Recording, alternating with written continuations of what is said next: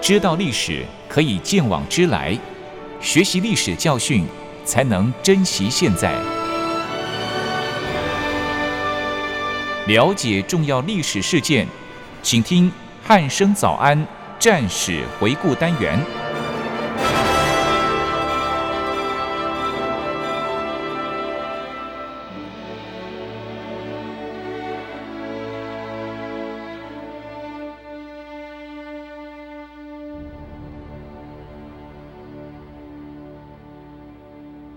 各位听众朋友，您好，欢迎收听《战史回顾》单元，我是易明。今天邀请到傅明正老师来到节目当中，老师你好。一鸣好，各位听众大家好。是老师，我们记得这个上一集哦，其实我们是讲到这个七七卢沟桥事变的这个事件，然后有关于东京方面有出现了不扩大派跟扩大派的这个争议跟拉扯哦。对，那我们上一集也对这个七七卢沟桥事变有了一个比较完整的描述，它的这个发生的经过。那今天是不是要请老师在这一集当中为各位听众朋友说明一下，我们南京政府当时的一个反应是什么呢？好的，一鸣。那在那个时候，相较于日本的话，确实南京政府的反应哈、哦跟嗯决策是要比日本来得更迅速，而且更明确的。是，怎么说呢？其实，在七七卢沟桥事变发生之后，在当时的蒋委员长，还有啊中央政治会议主席汪精卫，还有外交部的部长王宠惠等这些人，他们在那时候都在江西的庐山正在主持着暑期军官训练团的训练。嗯那相信这一段的叙述，我在之前也都有跟各位听众提到了。嗯，那在当时，蒋委员长在八号的早上七点左右就得知了这个讯息，当下就马上发电报给了宋哲元，也指示他一定要固守着宛平城，是不可以退让，嗯，而且需要全体动员。一旦啊事态扩大，就要随时准备实施增援的动作。嗯那在此时，宋哲元却发来电报，电报内容其实是相当简略的，也没有叙述的非常清楚，是，因此，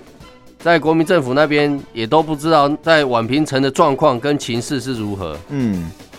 而且那时候的通信联络还尚未发达，嗯因此各种不同的管道的情资也就陆续接连的传来，嗯，讯息可以说是非常混乱的，是，所以南京那边也无法确切的掌握华北的情势，但是蒋委员长还是很快的做出了几个决策。对，第一个，命令南京的军事委员会办公室主任徐永昌、参谋总长钱诚嗯通令全国开始戒严，并且准备动员。第二个，命令当时在四川的军政部部长何应钦要迅速赶回南京，处理调兵遣将的问题。嗯第三个命令啊，驻开封绥靖的主任刘志派遣一个师的兵力，即刻前往、啊、黄河以北准备动员。是，第四个命令啊，孙连仲、庞炳勋跟高桂枝各部啊，准备动员北上支援。嗯那在那时候的当天，蒋委员长就分别电令了给徐永昌、陈潜还有刘志啊，要他们先从部队中派遣一个师，赶快出兵，先赶往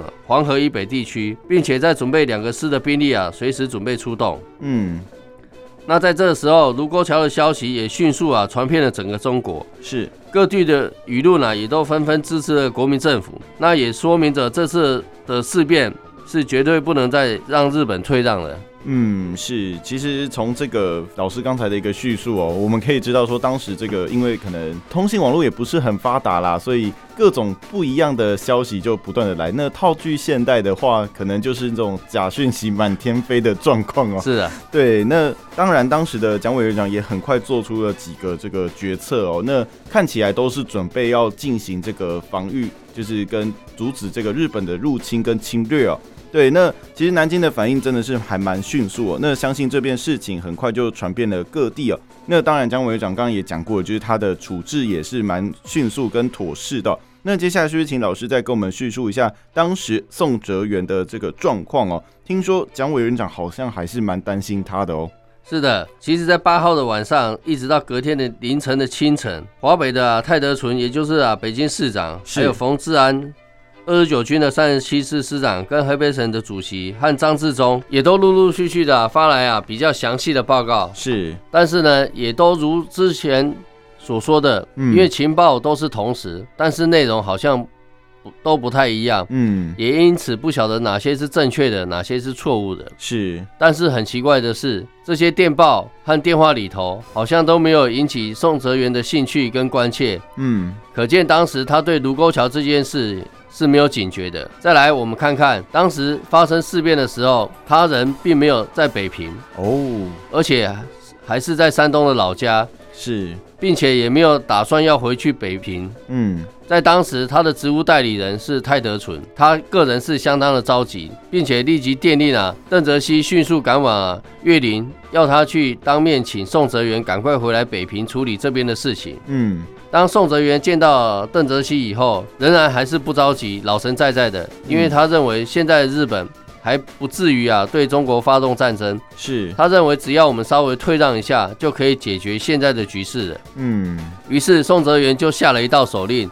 只许抵抗，不许出击，要秦德纯啊这项手令啊转给二十九军的官兵。嗯，那在这个时候，宋哲元仍然是留在山东，而且是态度是非常暧昧的，嗯，也因此对于这些举动，蒋委员长是极度的担忧和不满，嗯，继而在九日的电报中催促他啊赶快回到北平。嗯，是这样听起来，这个宋哲元，嗯、情势判断算是错误啦。那他的这个行为，感觉上我刚听起来就好像有点，你是不是被日军收买的那种感觉哦、对，没有那想要打仗的感觉，对对对，就看起来就是没有想要打啦。对，那老师，其实我们知道卢沟桥事变发生之后，宋哲元根据老师刚才的叙述，他还是留在这个山东的老家，跟后续下的这个手令的内容，其实我们可以看出来哦，就是他态度真的是蛮消极的哦、是对，那接下来是不是请老师跟各位听众朋友说明一下，后续宋哲元跟蒋委员长他们又做了哪一些事情呢？好的，一鸣。那在当时呢，南京这边还是持续的给宋哲元啊发相关的电令，但是宋哲元并好像没有把它当成一回事，嗯因此很快就传到蒋委员长的耳朵里面了。是，所以又在十号的时候发了一次电报，要他务必尽快的完成啊建设国防工事的事情，嗯，而且一定要在期限之内完成，因为政府就是怕与日军有什么闪失，到了那时候再来做准备，就真的来不及了。是，还有在同一天呢，蒋委员长也电令了给陈潜，嗯，要他去通知孙连仲的两个师，是，现在就往石家庄和保定方向前进，先行啊完成集中兵力的动作。同时，也给徐永昌发了电令，要他准备动员，是各地都要加强戒备，并且还派出了第二十一师与二十五师这两支部队啊实施动员。嗯，随时待命啊，调往北平地区。那么，我们从以上的几点都可以看出，蒋委员长他的决心下达是非常迅速的，而且相当的明确。是，其实啊，也不仅仅是这样而已。嗯，在第二天，也就是十一号的时候，蒋委员长又指示了何应钦，要他马上拨汇五十万元给二十九军来建筑国防工事。嗯，但是没有想到，在当时的军事委员会，其实根本都没有其他的款项了。是，这时候，蒋委员长就指示他先跟啊农民银行调借，嗯，局势啊还是要以国家为重。所以一直到了十一号的晚上，宋哲元他本人终于从山东回到了河北，但是他也没有马上回到二十九军的军司令部，而是停留在天津的地区。他一回来，马上就召开了稽查的委员会主管和第二十九军的将领到天津前来开会。是，并且停留在千军，打算遵守啊日本军和司令官的一切指导。嗯，松泽元做了这个决定之后，第二天，也就是十二号，马上就电告了蒋委员长，告诉他的决定。嗯，宋哲元根本不想依照指示到、啊、保定部署啊防御工事，反而是是滞留在天津。委员长想一想，认为这样有点不妥，嗯，就马上复电给宋哲元，要他赶快回去。是，所以各位听众，我们从他的行为来看，宋哲元不但啊对军事委员会的电令啊完全不理会，后续啊还发出声明，对日啊绝无抵抗。嗯，更过分的是，还下令解除北平的戒严，是，另外还释放了被捕的日本人。嗯，所以从上述以上来看，显见他在当时是没有心要抗日的，是，就是希望能够和日本议和。对于这一点，委员长是相当的不安的。嗯，就是担心他会轻易的对日妥协。于是呢，十三号委员长又再度致电给宋哲元，是，对他小以大义，还分析啊华北当前的情势给他听，以免啊宋哲元又上了日本人的当。嗯，是，其实。这里老师讲到这里哦，真的是印证我刚才说的，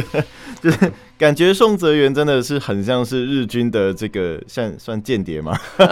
就听起来他的这个消极的作为真的都蛮像的哦，因为是就是日本人其实都已经打到了这个就是家门口家门口了，结果你居然还在北平地区，然后还想着要跟人家来议和哦。对，那当然啊，如果是委员长他当时的这个心情，应该是觉得是万分火急，结果你居然做这种事情，他应该是还蛮不能谅解宋哲元跟的接这手个的嘛，嗯对，所以他才一直不断的发电令给他哦。对，对，那其实相信蒋委员长传这么多次的电令给他，但是他还是对于他的这个电令就是不太理，然后也不想要管。对，那后面蒋委员长还是继续发这个电令，跟甚至是解释这个情势给他听哦。那宋哲元应该对于就是蒋委员长他的这个主告，应该是有所回心转意了啦。那是不是请老师再跟我们说明一下，他到底是如何回心转意的呢？好的，玉明，其实你猜错了啊、嗯，居然没有， 居然没有回心转意吗？哎，对，是虽然蒋委员长在当时给了宋哲元这么多的电力，但是其实他在十四号回电给蒋委员长，嗯当时电力的内容其实卓然让委员长吓了一大跳，嗯，因为他既然打算要放弃天津了，居然要放弃天是津，的，他要放弃天津了，对，因为他认为在当时的部队集结是需要许多许多时间的，嗯，而且在在那个时候，天津地天津地处啊要冲，形势又复杂而且难守，是，所以宋哲元居然请示中央是否应该放弃天津地区。可是天津地区，我记得它的地理位置好像是就蛮靠近北京的这个地方哦。对，所以他是在北平的我们所所谓的一个要冲的地方。对，就是一个很重要的一个地理位置哦。对，对，所以当时蒋委员长就马上给予了回复，嗯，要他天津绝对不可以放弃，而且要尽速的集结兵力应战。是，当时还命令了何应钦，要他立即抽调啊高射炮六连嗯运往、啊、保定，并且赶紧运送啊子弹三百万颗，全部交给宋哲元领用，要他守住天津这个地区。嗯，所以，一鸣，我们来看看，在那个时候的南京军事委员会还正忙着调兵遣将，嗯各地的人民也都纷纷的关心这件事情，是，也都还汇钱跟物资到北平去，表达了国人支持抗日的决心。那这个时候，奇怪的是，宋哲元却还在十五日通电给全国，谢绝国人的捐款募军的举动，是，原因是避免让日军有借口妨碍和平。嗯，你看宋哲元他这个举动，是不是让蒋委员长更加的起疑，担心他是不是不想抗日啊？嗯，我觉得这已经不是不想抗日的问题了， 我真的严重的怀疑他就是日本的间间谍谍。 对，那其实就是透过老师刚才的叙述哦，我们可以知道说宋哲元，好了，我们就姑且先把他当做是不想跟日本对抗好了。是对，那蒋委员长为什么会这么担心华北这边的局势？前面的叙述、哦，他还跟那个何应钦抽调了这个高射炮六连，要运往这个北平的地区哦。他这么急着调兵遣将的原因，是不是可以请老师跟我们说明一下呢？好的，委员长在其实在七月九号的时候就已经得到中日两军已撤，中日两军已经啊在北平展开交涉的这些消息，嗯，而且他分析日本在这个时间根本就没有要扩大事端的意思，是，而且这个时间点他们都想要抗日，避免着日军在华北特殊化的策略再度扩散。嗯，因此，国民政府想要多争取一点时间，尽早比日本完成兵力部署，嗯，所以才忙着调兵遣将。哦，是，所以就是避免说，就是日本的这个侵略行为继续的，就是扩大扩大，所以才急着要把它围堵住这样子。是，对，那接下来就是蒋委员长就是非常积极的做出这一连串的这个备战哦。那我相信应该是某种程度上也是对宋哲元的不信任啊。我相信蒋委员长心里他应该也是认为有底的。 对他应该也是间谍哦，没有啦，就是历史没有证据，我们也是也不能说就是宋哲元就是间谍，或许他真的只是不想抗日而已。对，那接下来想请问老师，调兵遣将把中央军派上去的这个用意是有什么的这个实质上的意义呢？好的，其实从卢沟桥事变之后，蒋委员长他对于华北一直是抱着忧虑的心情的，就如同一鸣刚刚你所说的，日本必定会借由这次的事件，加速的在搞他们的华北特殊化。嗯，如果一旦让日本成功了，就真的会使华北和南京政府分离。是，在华北那时候就会真正的成为日本的傀儡政权，嗯这是蒋委员长所不能接受的。是所以从民国二十四年，也就是一九三五年开始，就积极的鼓动华北五省的自治。是，日本驻屯军也就逼着何应钦签了和梅协定。嗯，之后呢，中央军和国民党就真的撤出了河北地区。原来抗日的河北省主席于学忠也被撤换掉了职务，是，接下来就是由宋哲元来接替了。嗯，从此以后，国民政府就失去了在华北地区大部分的主权，冀察两省也就落入了宋哲元的手里。嗯，所以，宋哲元虽然是西北军的系统，嗯，和蒋委员长之间的关系本来就非常的微妙，嗯，但是他对着日本始终保持着舍小利而保大权的心态，尽量的隐忍、容忍日军的作为。蒋委员长很担心他会成为日本人的傀儡，嗯，所以在当时，蒋委员长真正关心的不仅仅是和或战的问题，是，其实呢，他还想要趁机扭转魁势，嗯，刚刚好，卢沟桥冲突正好提供了这个机会，所以蒋委员长想要趁势派遣中央军北上。嗯，虽然不是真的要和日本宣战，但是警告的意味相当浓厚。是，而且在这次派兵的过程，蒋委员长是想要让中央军以自愿的名义向二十九军啊实施增援，让中央的真正势力再度回到了华北地区，嗯，这样子也可以顺理成章的打破啊华北特殊化的这个局面。哦，所以其实蒋中正他这样子的这个调派，其实是有他的用意存在的，就是为了它要打后破面的战略含义在。嗯，对，就是他为了要打破以之前就是我们在前几集节目有提过的这个华北特特殊殊化化的这个问题哦。对，那其实这样子的做法呢，应该会让宋哲元还有东京会有所疑虑。觉得在这边还是要提一下， 感觉你就是间谍啊，宋哲元。对对，那就如同我们前几集所讲的、哦，其实东京方面的态度哦，感觉上不是那么支持，就是日本的这个在中国的军队这么的快的就对中国实施这个用兵用兵的、哦，也是不太赞成他们去侵略中国哦、对对，那相信背后就是一定就是蒋委员长这样子调派哦，应该也是有他其他的用意存在啦。是没错，在当时十二日的时候，蒋委员长就收到日方可能会进行总攻击的情报，嗯，然后又听到了关东军的动员，还有啊内阁召开紧急会议等等的相关讯息，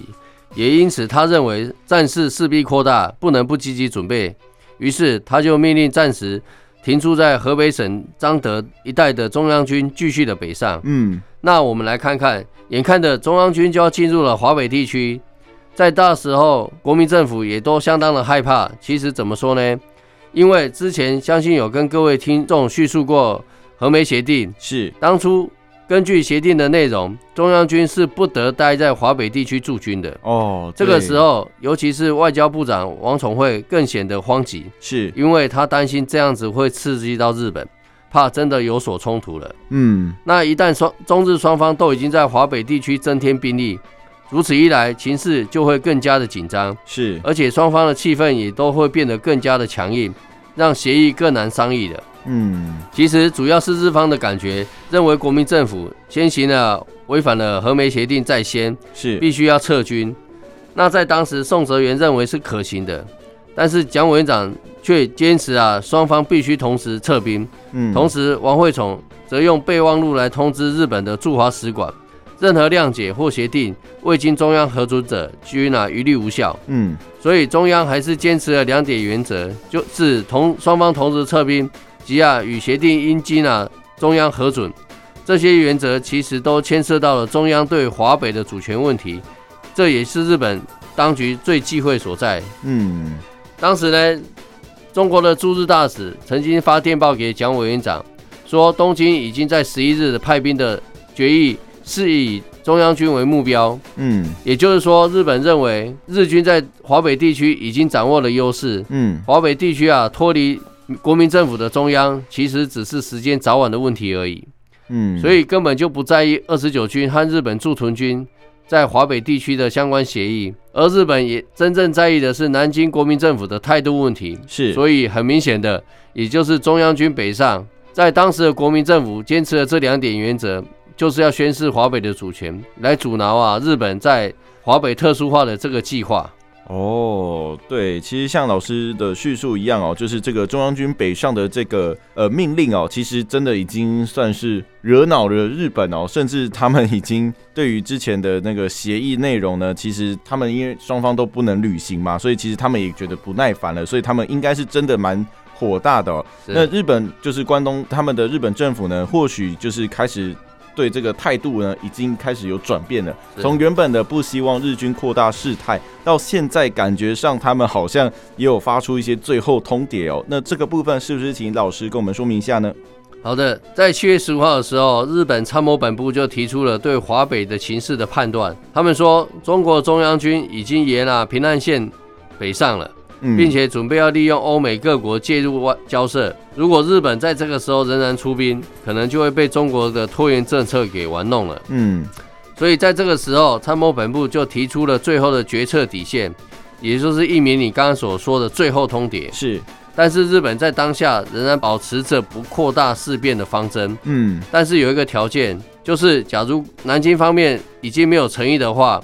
那么日本就要断然行使必要之兵力去讨伐中国军，铲除在啊华北的势力。嗯其实，在这份报告的最后中，还特别强调了，如果中国方面以诚意履行要求的时候，日本军应该主动命令撤回所有增加的部队，对说明了其实双方还是有挽救的余地存在的。是但是呢，在后续陆陆续续进来的情报显示，双方的紧张的情势是没有改善的。嗯因此，在十五日，南京获悉的中央军已经进入了第二期的动员。除了第一批的孙连仲和庞炳勋的部队之外，驻扎在安徽、河南的特种兵团也都开始动员了。是十六号的时候，日本的驻屯军就决定要把兵力部署在北平的周边地区。不仅仅是如此，同时还把来自关东军的航空队编成了集成飞行团，嗯准备要摧毁北上的中国飞机了。哦，这样看起来，这个两国应该是准备要开始开战了，因为双方都在各自集结自己的兵力哦。对，对，那相信日本东京那边应该也都做好了要交战的这个心理准备吧？好的，一鸣。其实，在当时，日本东京的陆军部参谋本部和啊日本政府的相关阁员，其实对于华北的情势，大致上都还是抱着一个乐观的态度。嗯他们都认为事变不久之后就可以顺利的解决。是那在当时陆军部的军事科长田中新一，其实在日志上还记录一个微妙的现象，也就是像这么大吵大闹、鼓动全国一致的大场面，仅仅只是为了解决七七事变，嗯实在是有点意犹未尽的感觉。是不但是如此，可能还会被其他人所取笑。嗯在这一种的气氛之下，就有人开始鼓动，是不是利用这个机会来解决多年对华的悬案？其实也未尝不见是一件好事啊。嗯那我们再来看看华北这边，其实，在宋哲元的稽查当局已经表示妥协的状况，嗯只是他无法控制内部的派系，像是派系中有人认为要主战，嗯有人认为要组合，嗯况且已经在平汉铁路集结兵力的情报也都纷纷的传来了，想必是没有办法像宋哲元所想的轻而易举的解决了。是也因此，东京对于华北停战的协议能否继续的执行，嗯开始有了疑问。一直到了十六号的晚上，陆军大臣杉山元终于等不下去了，也不愿意多做观望，嗯于是决定限地限期的谈判。根据这个决定，一直到了十七号，日军对于啊宋哲元发出了最后的通牒。嗯第一个，中国的第二十九军的军长宋哲元正式向啊日方道歉。是第二个，中国免除啊冯治安的军职，因为他是三十七师的师长兼啊河北省的主席，嗯是属于抗日派的。是第三个，中国的军队撤出啊八宝山附近。嗯那第四个，国民政府不得妨碍当地的交涉，而且啊中央军啊立即停止北上。是第五个，日本啊以十九号为期限，对中国方面需要履行上述的全部条款，否则日本将动员啊内地的师团赶赴华北地区。嗯所以刚刚所提到的最后通牒，可以看出日本的态度开始变得强硬了。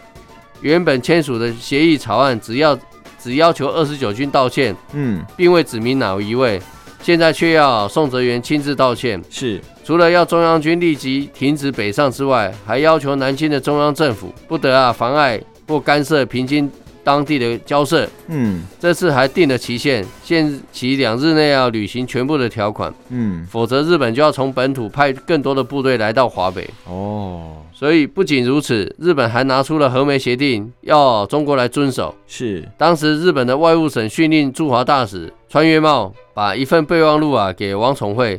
他坚持华北事件啊应该在当地解决，嗯，要求南京政府一直停止任何的挑衅行为，是，禁止干涉华北当地的交涉，嗯，并且发在发出最后通牒的同时，参谋本部也展开了第二次的动员准备，动员本土的军团到啊到达华北地区，是，除了之前计划的三个本土师团之外，另外还增加了一些后勤部队。在同一天，七月十七号，诶，蒋委员长在南京便发表了庐山谈话，把这时候自七七以来悬而未决的紧张气氛又推上了更高一层楼啊！嗯，是，其实这件事七七事变，就是这个七七卢沟桥事变哦，真的是，呃，发生了蛮多事情的哦。是那我还是在这边再讲一次， 这个宋哲元真的你很像间谍的行为哦。对，那我相信蒋蒋委员长当时应该蛮蛮多的疑问哦，就是是你怎么会是这样子的态度呢？对啊，那他这个调兵遣将，当然啊，蒋委员长当然也是利用这次的机会，就是趁机让这个中央军北上，然后是打破这个华北特殊化的这个就是日军的这个计划哦、对那当然，日本方面就会觉得说，呃，我我要继续执行我的计划，所以我就是开始呃跟你谈协议啊，然后要求南京政府要必须。就是停止不能中央干军北涉上，对，然后我还必须要求，就是哎、华北地区的这个事务，就是由华北的这个军政首长、当地的这个政府来解决就好了，你们这些南京政府不要来管的、哦。对，那可是这样子，整件事情看下来哦，其实呃，蒋委员长真的是也是算是蛮信任宋哲元，才会把这一块地方交给他 的哦、但他可是能没办法，他可能也没办法啦，对对。没然有后另选一择方面，他也没有想到说他居然是这种态度哦，对对，因为其实没有遇到，其实大家都不知道啊。是对，那节目的最后，是不是请老师跟各位听众朋友分享一下这场七七事变带给我们现今会有什么样的启示或是经验 呢？好的。各位听众朋友，在七七卢沟桥事变是蒋委员长考量国家自九一八事变以来的几年容忍。嗯那当时也是为了要安定内部，因此国民政府仍然需要充实国家的战力是来抗战学耻。既然这些事变已经使啊和平产生了绝望，在当时说真的也只能抗战到底，和日军啊轰轰烈烈地打一场，以啊驱逐外患、稳定当时的整个大环境为主。我们来回想到这一段七七事变的历史和经过，想必现在的的我们国人应该要有更有着国家至上和意志集中的团结意识，这也是我们一直在推广的全民国防的主要含义。嗯，再来，也期许着现在的国军官兵们，我们应该要传承这些先烈们的精神，占尽我们军人本务，确保国家安全，这才是我们最大的职责所在。嗯，是，其实，在老师说明的这一系列这个七七卢沟桥事变的这个事件经过跟它当中发生的事情哦，这全民国防的这个概念可以说是从这个时候就开始萌芽了啦，是就是它的雏形就出现了。 对，真的真的就是全民要有一个就是坚定意志，然后抗团敌的结意志一致、团结一致的这个精神哦，对大家才有可能就是打赢，是不要的说打胜仗啦，但是至少能够顽强抵抗一下啦。是，嗯，好，那今天非常谢谢老师到节目当中为我们说明这个七七卢沟桥事变的整个事件经过。那今天的战史回顾单元就到这里，我们下次再见喽，拜拜。谢谢各位听众朋友。